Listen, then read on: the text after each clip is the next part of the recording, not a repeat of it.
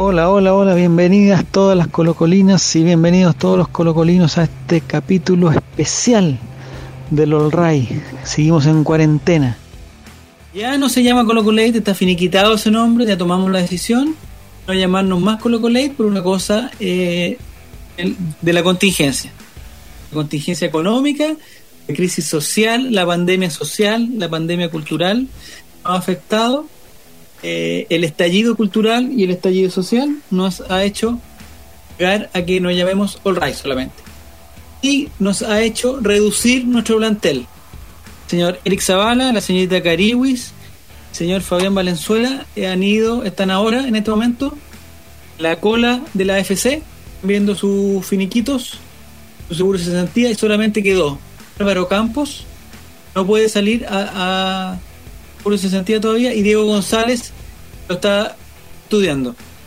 Sí, en cualquier momento me acojo también ahí. Está estudiando porque es abogado. El día de hoy, muchachos, vamos a, ya en Alemania, no sé si se dieron cuenta, pero en Alemania volvió el fútbol.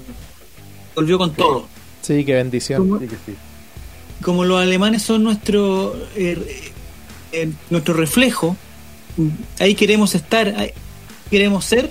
No sé si conocen algunas cosas alemanas que les dé gusto. A mí, por lo menos, conozco una aspiradora que es estupenda. Conozco el nombre porque es complicado. Una aspiradora amarilla con vapor. ¿La conocen? Alemana, es muy buena. ¿La cámara de gas?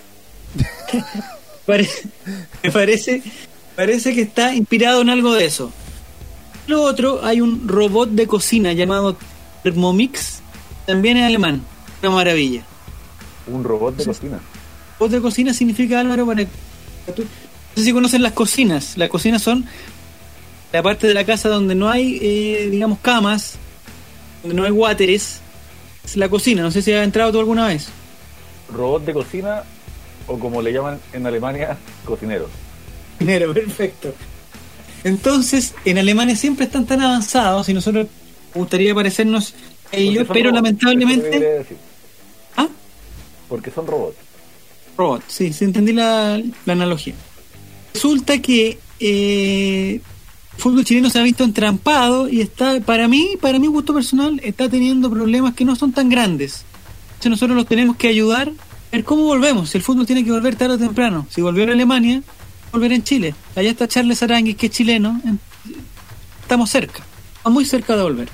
Pero lamentablemente le faltan ideas para volver. Y eso es lo que nosotros vamos a conversar en el programa de hoy, porque me parece que hay algunas ideas que han sido ridículas.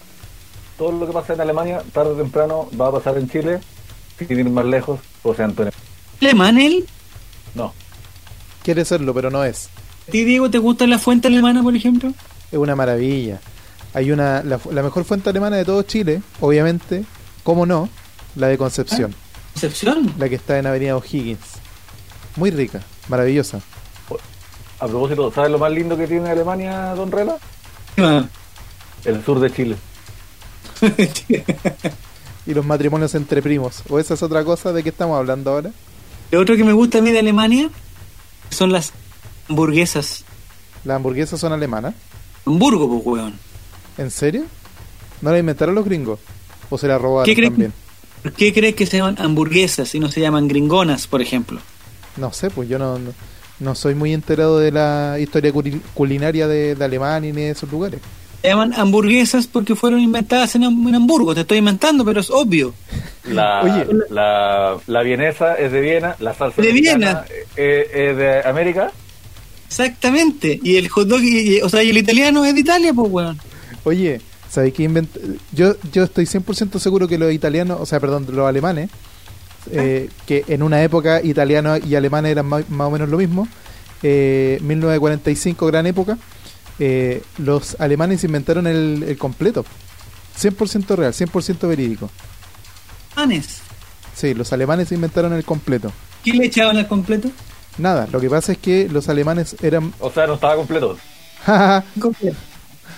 los alemanes eh, se comían, y aquí yo sé que Eric hubiese utilizado su humor de Charlie Badulaque para, para hacer un chistecito, pero los alemanes se comían la vienesa, se comían la vienesa sola, de la parrilla, de la parrilla a la boca.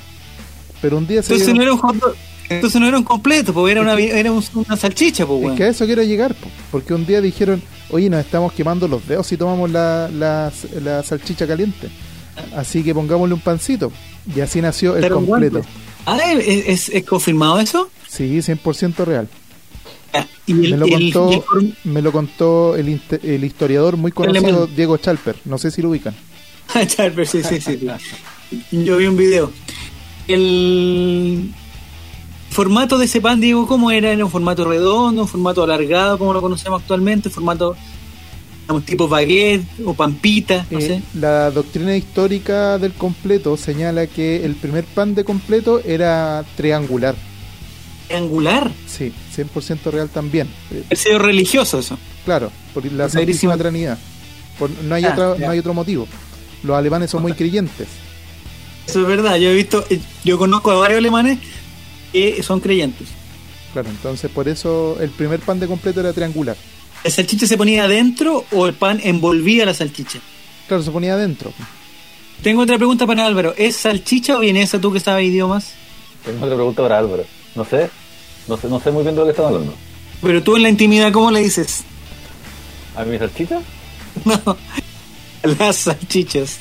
Chicha, vienesa, No sé, la verdad, yo, yo le voy a confesar algo, con mucha verdad. manso, pedazo longa, ¿cómo le decís? El, el mundo culinario y yo no, no somos los más cercanos que, que hay.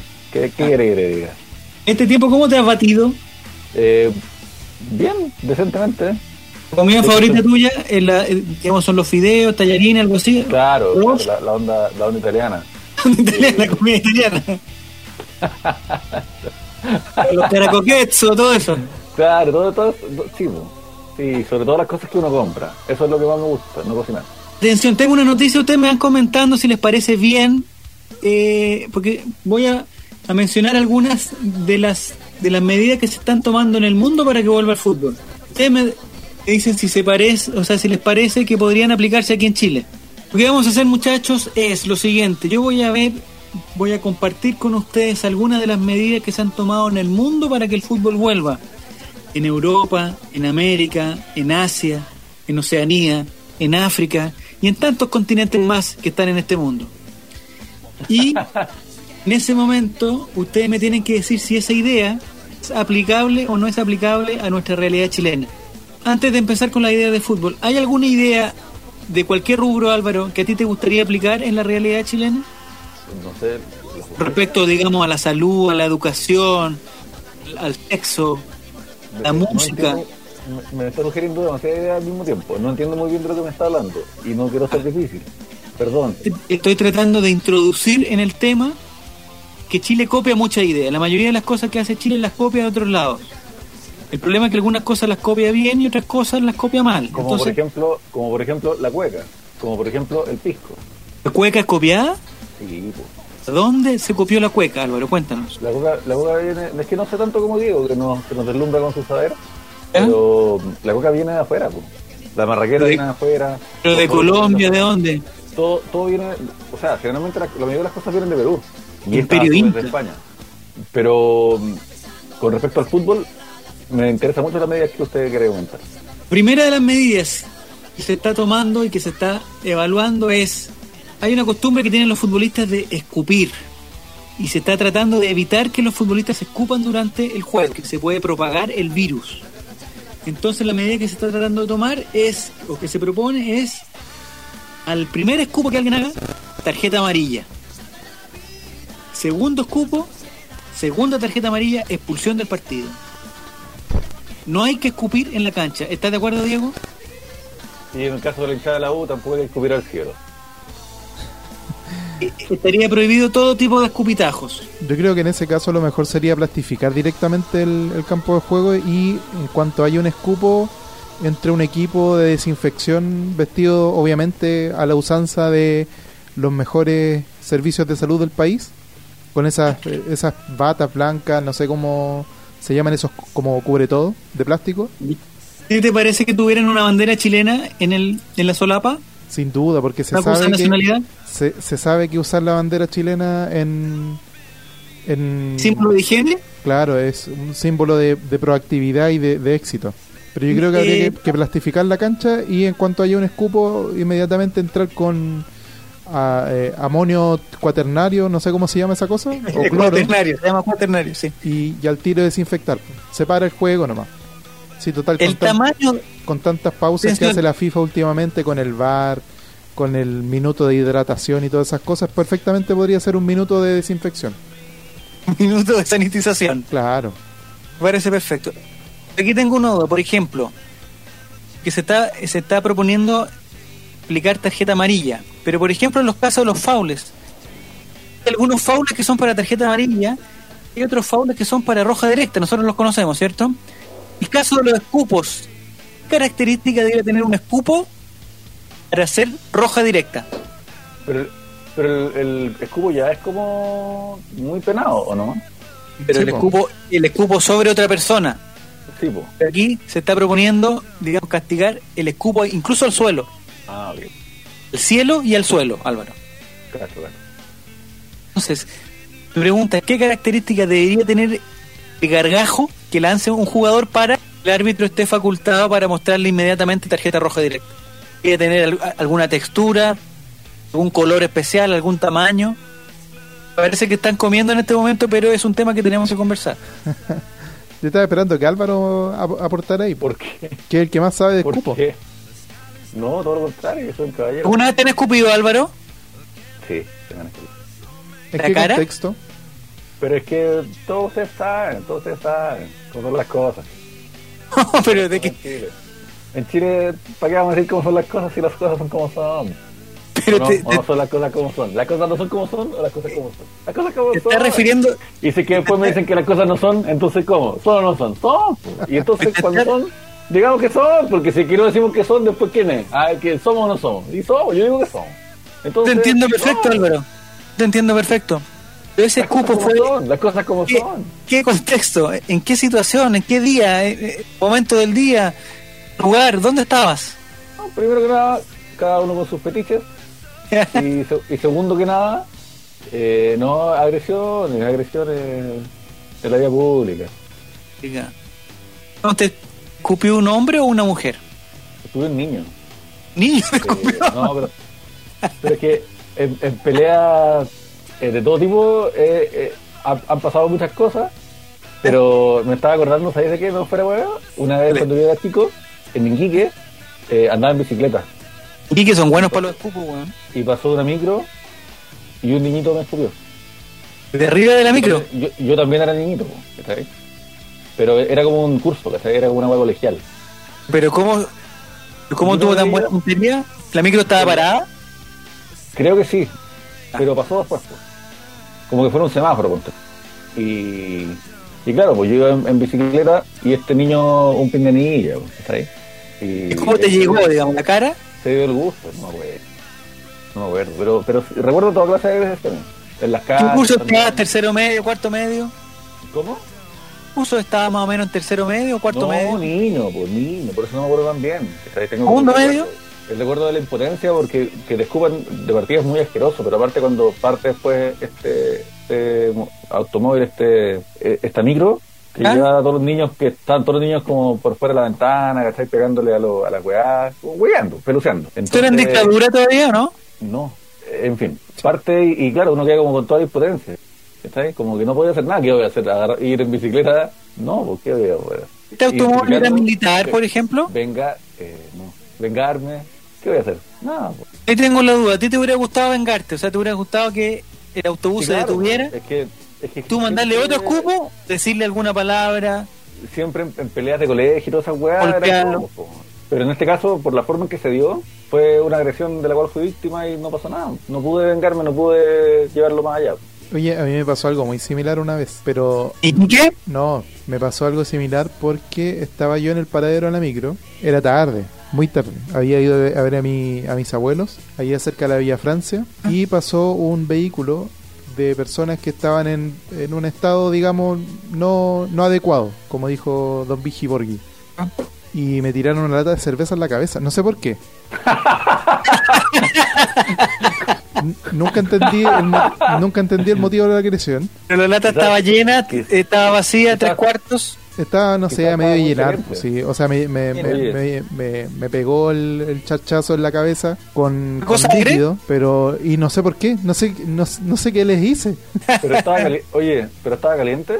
Sí, pues se calentó después. No, pues, no sé, no lo sé. No, olía a cerveza, que es lo positivo, porque a la hora que olía a amonio cuaternario ahí las cosas se ponían difíciles.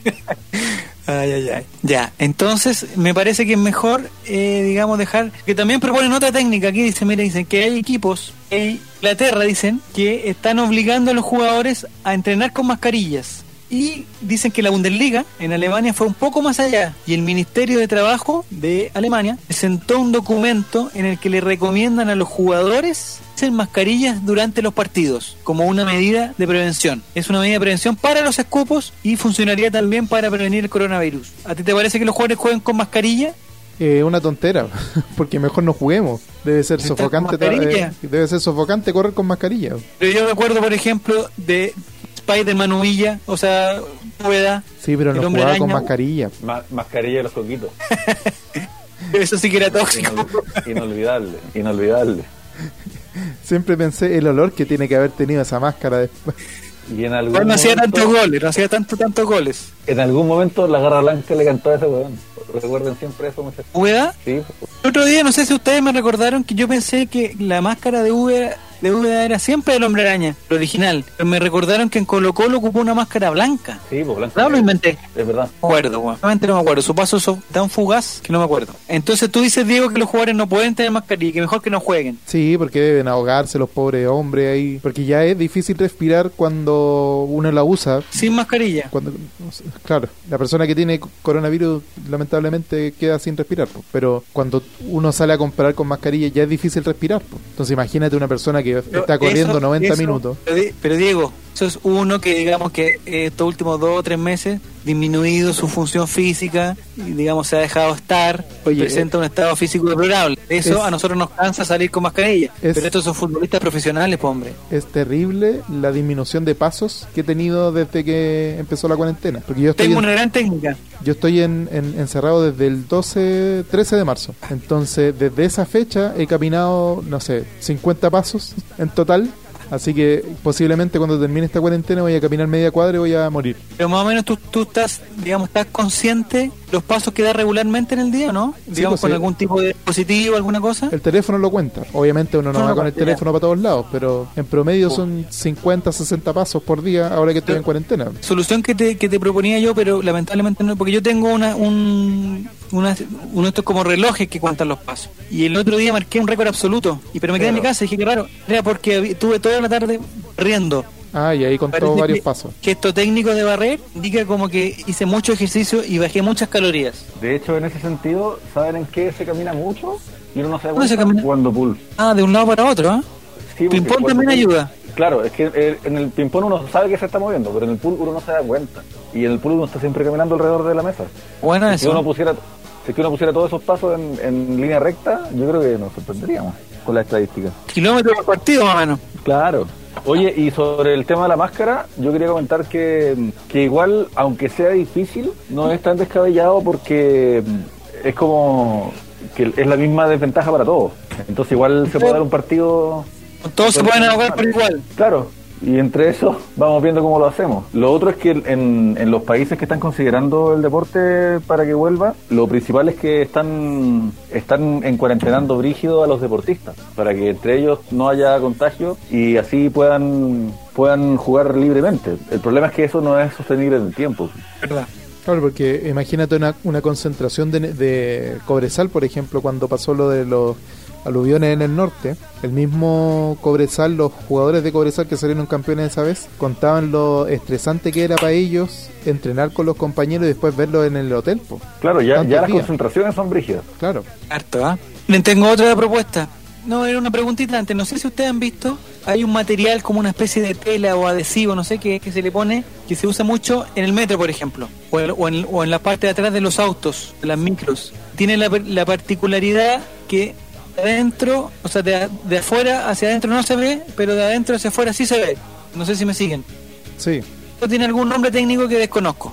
No sé si existe. Por ejemplo, si alguien está fuera del, del metro, está en el andén y mira para adentro, publicidad que dice cualquier cosa. El que está dentro del metro no ve la publicidad, sino ve una tela negra. ¿Me siguen? Sí. ¿Existirá una, mas- una mascarilla que haga eso pero con el coronavirus? Eh, no lo sé. Parece que no existe. Yo creo que no. Si no, no estaríamos en estas circunstancias. Esa era mi pregunta y me quedo tranquilo con esa respuesta. Atención.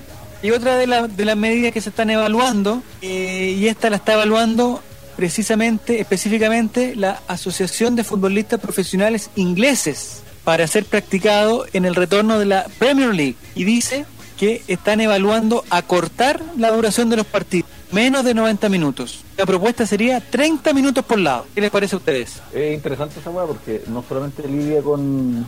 Hay distintos problemas que se cruzan. Pues uno es el, el hueveo de, de contagiarse, ¿cachai? Como la pandemia misma. Y otra weá distinta, pero también importante, es que están todos estos weones fuera de training. Y eso es peligroso, como que. Ah, pero tú lo ves por ese lado. Sí, sí. Es, es la Yo lo veía como que 60 minutos hay menor posibilidad de contagiarse que en 90. Y es la misma razón por la cual en la Bundesliga están haciendo cinco cambios. Esa era mi siguiente propuesta, muy bien. Digo al tiro, el viejo continente, el verano está cada vez más cerca y los encuentros podrían jugarse con altas temperaturas. Por eso la FIFA quiere que los partidos que se disputen a partir de la reanudación de los torneos puedan hacer con cinco modificaciones en vez de tres. Esta medida sería temporal mientras dure la pandemia del coronavirus, pero antes deberá ser aprobada por la International Board. A propósito, Claro. International Board, voy a contar una confidencia. Es Duolingo. No sé si conocen Duolingo. Sí. Ah, me he entretenido mucho. Mi hijo también está haciendo Duolingo y ha aprendido mucho. Paréntesis. El gran objetivo es que los futbolistas no sufran lesiones después de un largo tiempo de inactividad. Los cinco cambios. ¿Te parece bien los cinco cambios, Diego? O sea, si la idea es que el futbolista vuelva en una forma óptima, considerando que estuvo sentado en la casa varias semanas, eh, me parece bien. Si la idea es cuidar al futbolista. Ahora, posiblemente va a haber mucha gente que no le va a gustar porque va a aparecer de estos amistosos que hace Chile cuando se está preparando para las clasificatorias, donde hay 11 cambios por lado, sale el arquero, sale todo el mundo. Y en esos, pa- en esos partidos, la razón por la cual se hace eso es precisamente la misma. Es como. Para que no se- Para que no se, para que no se lesionen también. Claro, están recién moviendo, moviendo los perniles, recién entrando en, ah, recién entrando en contacto con, la caprichosa. Atención, aquí hay otra medida. También la está eh, proponiendo la Premier League. La Premier League está pero vuelta loca. Lo único que quiere es volver. Quiere volver, volver, volver. Sí, porque el último año es que pueden usar tantos extranjeros también, pues ese es otro dato que, que se nos ha olvidado. ¿Por qué eso? Qué, qué bien dicho. Porque Ah, eso no el, sabía. el Brexit va a... Ah, por el a- Brexit, perfecto. Claro, porque ahora la- el reglamento de la UEFA es que, así como acá en Chile pueden jugar X cantidad de chilenos y X cantidad de extranjeros, allá en, en las Europas pueden jugar X cantidad de personas dentro de la Unión Europea, ¿cachai? Entonces, en un equipo inglés pueden haber, qué sé ¿Qué yo, quieres decir eso? ¿Que los demás no son personas? ¿Eso es lo que quieres decir? de Alemania en 1945 y me descubriste. Terminamos en xenofobia. No, pero lo que pasa es que, eh, claro, por ejemplo, el Arsenal hace un tiempo eran todos jugadores, ninguno inglés, po. franceses, españoles, eh, qué sé yo, suecos, suizos, y eran todos de la Unión Europea, pero no, no necesariamente eran ingleses. Pero como ahora Inglaterra va a estar fuera de la Unión Europea, eh, va a tener que em- empezar a usar solamente jugadores ingleses, o más ingleses que europeos o extranjeros. Yo creo que hay harto ¿Cuánto jugador inglés cuánto bueno. sabe Diego González? weón? ¿Cuánto sabe Diego González? Después me Menos ha mal que no ocupado está la Eric. cuarentena para leer libros, para eh, eh, a- a- educarse, culturizarse. En cambio uno dándose vuelta a todos los sitios pornográficos. dándose vuelta y vuelta y otra vez. Hay otra medida, pero esta es una medida que mezcla lo económico y, y lo higiénico. Atención, se propone que ya se juegue sin bar por una cosa de el importante impacto económico que tendría en esta propuesta, pues no se usaría la video asistencia vital en los partidos, por una parte para bajar los costos que tendría cada juego, segundo lugar para que los juegos no se prolongaran más en el tiempo y tercer lugar para proteger la salud de los árbitros que están dentro del bar. Sí, no sé qué te parece. Imagínate ese container de 3x3 donde estaban metidos los árbitros, que uno esté contagiado, No, se yo- mueren todos. Yo quiero decir que para proteger la salud de los árbitros lo que hay que hacer es evitar que hagan cobros malos porque puta la weá. ¿Hasta cuándo? ¿Hasta cuándo se equivocan tanto? Muy bien. Entonces, esta medida me parece que sería perfectamente aplicable en Chile, porque de hecho hay algunos partidos que se han jugado sin bar, por problemas técnicos, digamos, pero se jugaron sin bar y se jugaron igual. Y los partidos que se han jugado con VAR igual han tenido problemas de, de- de conflicto. Entonces yo creo que esta esta medida sí sería realmente aplicable aquí en Chile. Lo más lindo que se terminara el bar, ¿saben qué sería, cabrón? weón? Que sacaran las tallas del bar, eh, del copete. Ah, Arribar. oye, vamos al bar. Ah, pero con larga. Ah, oye, este ¿hasta cuándo? ¿Hasta cuándo? al tercer día de esas tallas ya era fome y todavía salen hueones que creen que es chistoso decir bar con B larga, weón. Vamos al bar. De hecho, hay ¿Cómo una se conocida una conocida cadena dedicada al deporte ¿Ah? que tiene un- una sección dedicada al Diga bar el con B nombre, larga ¿a qué, a qué le tiene miedo? Diga el Dilo, nombre. pues, weón, si no hay problema aquí. Ya, la ADN, la ADN, la, la radio donde está el estúpido el trovador del gol, el imbécil del patricio del, del grito del gol, el par de ¿Eh? Me gusta, me gusta. Este, este es el Diego que me gusta ver. ¿Ya? Entonces, Bueno, pero ellos dicen... eh, El- el Diego- todo nuestro respeto para ellos, todo nuestro respeto y cariño para ellos, sus familias. Este es el Diego que no conoce a sus suegros. vamos al bar de la banda y suenan unos hielitos de fondo. Estúpido, sin sentido. Ese chiste estaba bien para el año 2018. sí, no, y aparte que ella es fome. Ya fue ella. ¿Qué otra medida, Diego? ¿Qué otra medida, Álvaro? Mande. Si tú vas a estar de acuerdo con esto. Refiere los estadios. Ahora, revisar pero, la pero gente. la, pero la U no tiene estadios. Que eh, por eso no sería aplicable totalmente en Chile. Ah, perfecto. Pero quiero que la escuche la idea para ver si la podemos eh, adaptar. Vamos. Transantiago se adaptó del Trans Bogotá. ¿Dónde copiamos el Transantiago? De Colombia. Colombia. Se llama Transmilenio. Milenio, ya, perfecto. Se adaptó y, y, y cómo quedó. Entonces, me parece que, que esta idea que te voy a plantear ahora la diremos adaptar, pero quizás de otra forma. Atención, lo que pasa. Se está proponiendo que los campeonatos de las ligas locales que se jueguen en la menor cantidad de estadios posibles. Mm. Entonces, por ejemplo, proponiendo que el mismo día, la misma jornada, se jueguen, por, tercera. ej- se jueguen, por ejemplo, tres partidos en el mismo estadio. Por ejemplo, Estadio Nacional, Tino La Serena. No sé si La Serena está en primera todavía, después de la pandemia. Se parece que sí. Y se me han olvidado el equipo. Segundo partido, Auda Italiano, Unión San Felipe. Unión San Felipe sigue en segunda. Huachipato.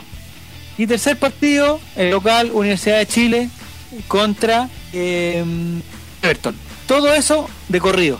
Beneficiaría, esto beneficiaría que no se- que no haya tanto digamos, tanto foco de contagio sino que el foco de contagio sea solamente un estadio el estadio nacional por ejemplo el estadio otro estadio que determinemos nosotros ¿Eso se podría aplicar acá? ¿Habría problemas que la gente empezaría a alegar? Sí, porque lo que pasa es que Palestina no puede ceder su condición de local, weón, porque en la cisterna, weón, tiene no sé qué cosa. Es que en, en Chile lo más seguro es que sean hartos estadios porque cada estadio va muy poca gente. Así que se, se jugaron muchos partidos. Atención, todo esto sería sin público, todo, o sea, todas las Ah, medidas que se están tomando, todas las medidas que se están tomando en todo el mundo, trigen el público, o sea, es sin público, el público lo ve por televisión en sus casas, con mascarilla, me parece que con mascarilla también. Una pregunta para usted, Javier Silva. que Usted, Dígame. usted, que juega- usted que es bueno para la pelota. ¿Importante el público? Sin público. Ah, Eh, ¿Sigue siendo importante la localidad? ¿O, o en realidad ya.? me parece que eh, es igual de importante la localidad. Justifique su respuesta. Felipe Sí, juega bien. San Felipe le ha ganado algunos Esto es, un partidos. con- es un programa de conversación, pues muchachos, qué weá. Voy a conversar.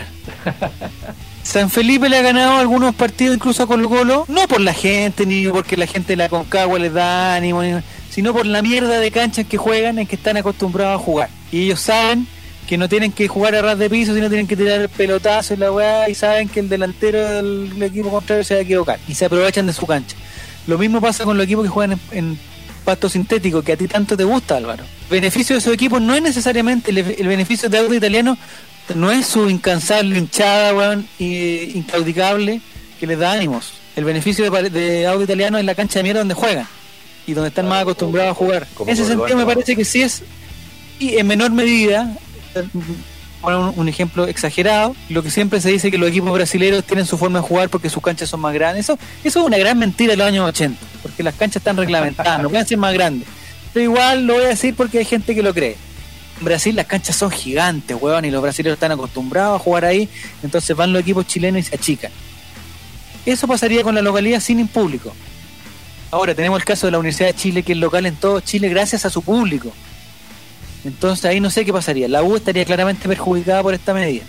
Oye, pero la, la hinchada de la U es una de las Buenísimo. primeras en el uso de mascarillas. ¿Mascarilla? Sí, pues no veis cómo concurren a- al Monumental todos los años con mascarilla. Ah, con mascarilla, muy gente bien. visionaria, gente que sabe de ciencia. Esa es la, la diferencia entre la hincha de- el hincha de la U y el hincha de Colo Colo, que el hincha de la U sabe Eso de no- ciencia. Nosotros somos unos, no- monos que nos bajamos del árbol ayer, po. no sabemos la- lo que, para qué sirve una mascarilla. Entonces, lo los hinchas de la U iban con mascarilla para que nosotros nos cuidáramos, para que aprendiéramos para qué sirve una mascarilla, para evitar el contagio no solo del coronavirus, sino que de los otros viruses. ¿Verdad? Muy bien. Son pioneros en, esta, en- en- en la ciencia. No sé si te, si te respondí, Álvaro, lo, del- lo de la localidad. Sí, claro, una muy buena respuesta. Es que además yo para esas cosas confío en ti porque tú eres bueno para la pelota. No tiene nada que ver una cosa con la otra, nada. Porque ¿qué, qué voy a hacer? ¿Preguntarle a Eric? Ah, pues, sería- Está por la cancha sacándose fotos. Eso sería una pérdida, eso sería una pérdida de tiempo. Pérdida de tiempo. Preguntarle, a Dato Salvo que no pisa una cancha weón, desde 1995. Hace 25 Preguntarle- años. Preguntarle a Pulpo. No, un saludo. Un saludo No, para no, no, ya. Ah, Entonces me parece que Preguntarle a Diego González. No. esto sería esto sería con un formato que incluso si lo llevamos al máximo Preguntarle a mi papá que jamás me llevó a la cancha. No. ah. esto podría ser si exageramos esta medida que se está proponiendo podría ser como una especie de mundial donde todos los equipos jueguen en la misma sede Preguntarle Entonces, a Barragués que no importa que haya gente o no haya gente, el bueno igual de malo. Exactamente, ya. Y la última medida, última medida que vamos a tomar, porque ya nos alargamos mucho, ¿no? ¿cuánto llevamos? Como una hora ya? La última, Como me- cinco. la, la última medida, yo les voy a dar un dato y ustedes me dicen qué está pasando, porque dice, el otro día se jugó en Alemania, ¿cierto? Jugó el teniño, el del, el del Borussia Dortmund, el, que- el que hace los goles, Haaland, El de la juventud de. Dale. hitleriano. Muchos goles. Atención, independiente de los goles de Haaland, voy a dar unos datos acerca de la cantidad de gente que estuvo en el estadio ese día. Porque Usted, uno piensa-. Me, gu- me gusta cómo llegó a, este, esta, a esta función. Me gusta. Porque eh, estar al frente de internet te abre el, el mundo, te abre el mundo. No, no, pero que usted se preparó para este capítulo. Me gustó mucho eso. Hoy día bien. descubrí otra cosa, Álvaro, importante y no quiero perder el tiempo para, o sea, no quiero dejar pasar la oportunidad de comentártelo. Vamos. Yo estoy todos los días muy involucrado con un niño de primero básico y todas sus materias. Yo en su vida privada no me voy a meter. Ah, su hijo, pero entiendo. Hijo, sí. Y hoy día descubrí, hoy día aprendí algo nuevo y que me sorprendió. Atención. Álvaro, atención, Diego. Ustedes saben, estoy seguro que no saben porque son unos, Cuéntanos. Dinos lo que va a pasar. estoy seguro que no saben porque son unos ignorantes de mierda. Yo hasta ayer lo era, pero hoy día ya no. Dice la luz. Ustedes saben que cómo se puede identificar cuando un animal es carnívoro, cuando un animal es herbívoro, pero sin saber lo que come. Qué buena. No tengo idea. ¿Por los dientes? No, weón. Ustedes saben cómo se puede diferenciar un carnívoro de un herbívoro. Me doy. Diego González, ¿te rindes? Eh, Sabes. ¿Sabes? ¿Sabes, Diego? ¿Lo sabes? Yo, yo sé que, que Álvaro es un tiburón blanco. No, pero no tiene nada que Ah. no tiene nada que ver una cosa con la otra. y Ese, ese chiste ya pasó. Ya pasó. ¿Qué es de un tiburón blanco, Diego? ¿Ah? ¿Qué lo que un tiburón blanco, Diego? No, demasiado 2017. sexual. Demasiado Pero es que viste que está 2017. Estamos en el Es que 2020, era- Álvaro. Era un gran chiste y lo arruinaste por tu cobardía de decirlo. No, pero la gente sabe, la gente sabe. Atención, tiburones. Atención. La diferencia, o sea, ¿de qué forma tú puedes identificar un carnívoro de un herbívoro? Es por los ojos. Cuénteme más, me interesa mucho. ¿Tiene ojitos de color? Los animales carnívoros tienen los ojos mirando hacia el frente, Oh, La posición. hacia el frente. Los animales herbívoros son aquellos animales que tienen los ojos más tirados hacia los costados. Como por ejemplo, conejo. Por ejemplo, jirafa. Oh, qué lindo, pero qué lindo, qué lindo. Por ejemplo, el toro. Ahí quedaste, ejemplo, profesor. Rosa. Le voy a ser franco, me, me pareció hasta un poquito conmovedor. ¿Estuviste a punto de llorar? No, pero es que de verdad muy lindo, muy lindo, gracias, de verdad. aprendí eso. Y que me da a entender que el, el ser humano es un animal carnívoro porque mira hacia el frente. Jaque mate, veganos. Atención. Última medida. eh, Vamos a hacer un paréntesis en, este, en, este- en esta cápsula del conocimiento que hemos hecho a propósito. En estos días el, el- el- el gobierno norteamericano está tratando de tirar un transbordador al espacio y no fueron capaces. Ojalá que cuando este programa salga al aire ya estén en el espacio. ¿Quién va, ¿Quién va a salir de ahí primero? Nosotros. Para eso son los, ni para eso son buenos los gringos, no saben ni siquiera tirar un al espacio, cacha. Ojalá, que no sé cuál es, me imagino que un estadio de Alemania, donde jugó el, me imagino que el Borussia Dortmund, me da lo mismo contra quién, contra el Borussia, el von Haflat, el Frankfurt, el Augsburgo, cualquier equipo culiado de random de Alemania. En el estadio hubo 98 personas, en total del estadio, oficialmente controladas, 98 personas. Hubo 22 jugadores dentro del campo de juego. 18 de esos 18 jugadores más afuera, en el banco. 5 árbitros. Hubo 20 auxiliares. Hubo 4 pasapelotas. Hubo 3 personas de limpieza, 3 fotógrafos, 4 enfermeros. Hubo 4 guardias de seguridad y 15 encargados de la instalación tecnológica de la televisión y el bar. Total, 98 personas. ¿Pero el bar con B corta o con B larga? Ah. B larga.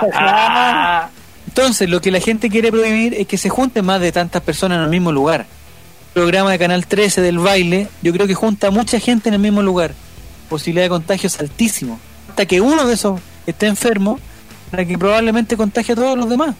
Oye, ese programa del baile, ¿cómo lo hizo para conseguir el permiso? Ah, movidita.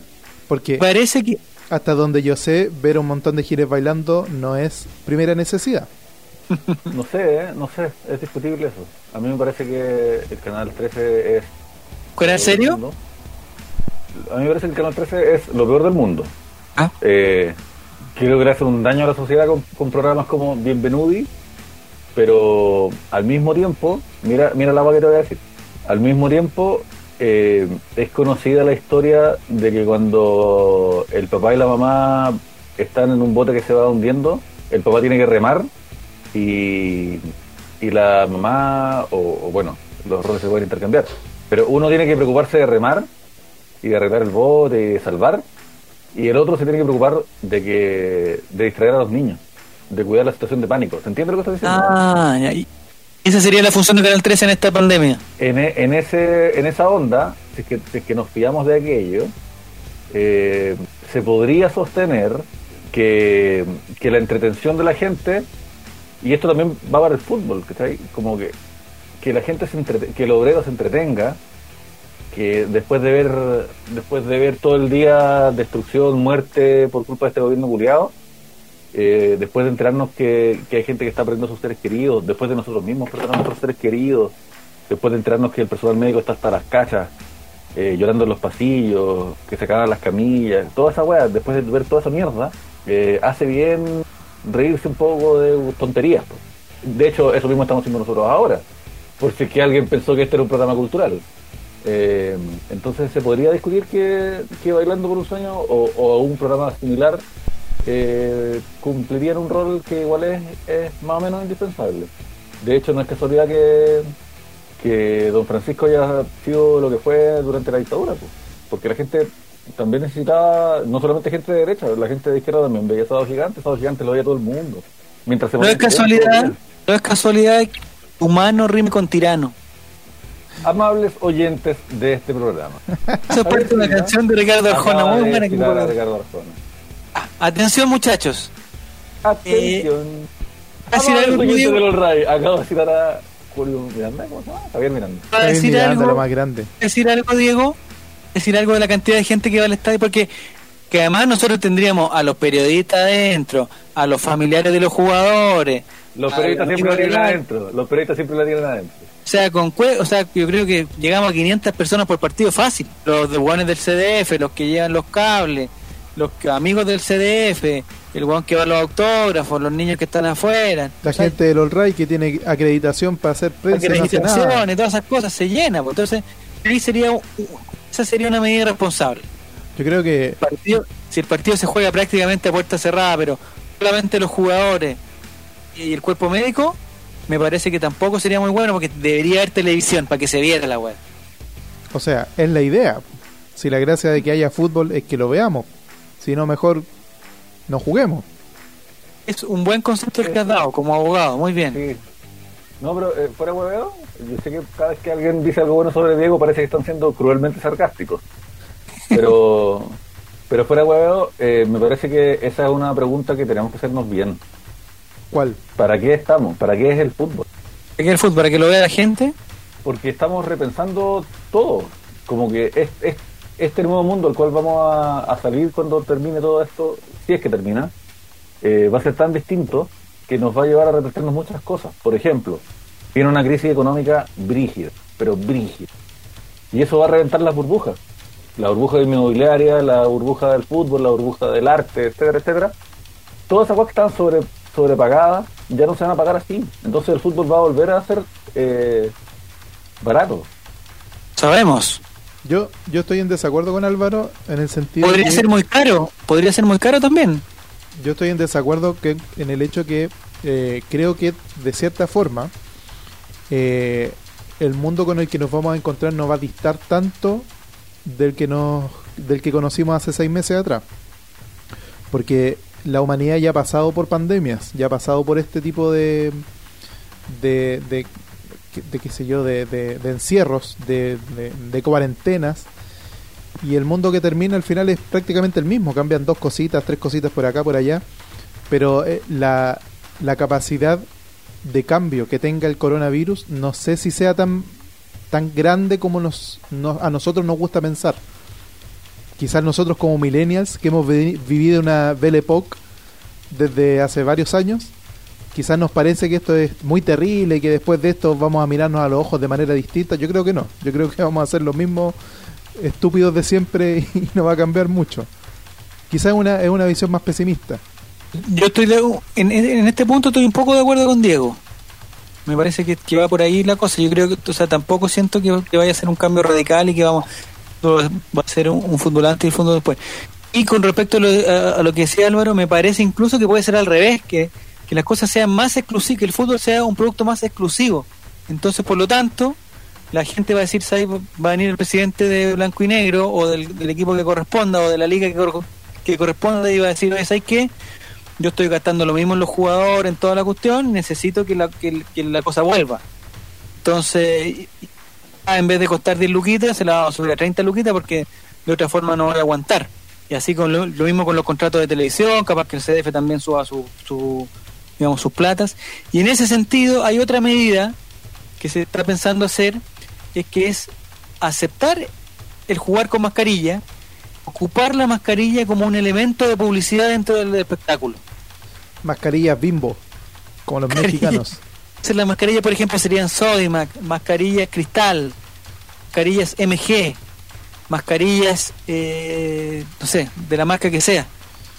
Pero quizás con la tecnología que existe, de la cual yo no tengo conocimiento, se podría inventar una mascarilla más tecnológica que, que permita que la oxigenación del futbolista sea medianamente normal y no se ahoguen.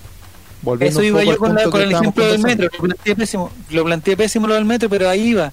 Pero alguna cosa, algún, alguna tela, alguna cosa, el futbolista permita respirar, que entre oxígeno a su cuerpo, pero que no expela, eh, digamos, las cosas malas que tiene el organismo. El olor a alcohol y otras cosas propias de los futbolistas de Álvaro Campos. Esperando que la- alguna de las ideas que hemos planteado se puedan aplicar y que el fútbol nacional pueda volver siempre, siempre, por favor, con los códigos y cosas de seguridad que necesitamos. No, no vamos a volver como, como planteó el doctor Hadwe, volver a toda costa, no. Queremos volver cuando la cosa sea completamente segura para los futbolistas, para la gente que transmite en el estadio, para el público, para todos. Eh, hemos planteado algunas ideas, ojalá les hayan gustado. Van para la reflexión familiar, en el momento después de la cena, en la sobremesa, que la gente converse si hay- hay formas o no de que vuelva el fútbol. Muchas gracias Diego por participar, muchas gracias, nos encontremos muy luego, muchas gracias Álvaro Campo por tener esta maravillosa conversación que hemos tenido. Eso ha sido el Ley de los Colocolinos, nos encontramos en una próxima oportunidad muy luego aquí en Spotify.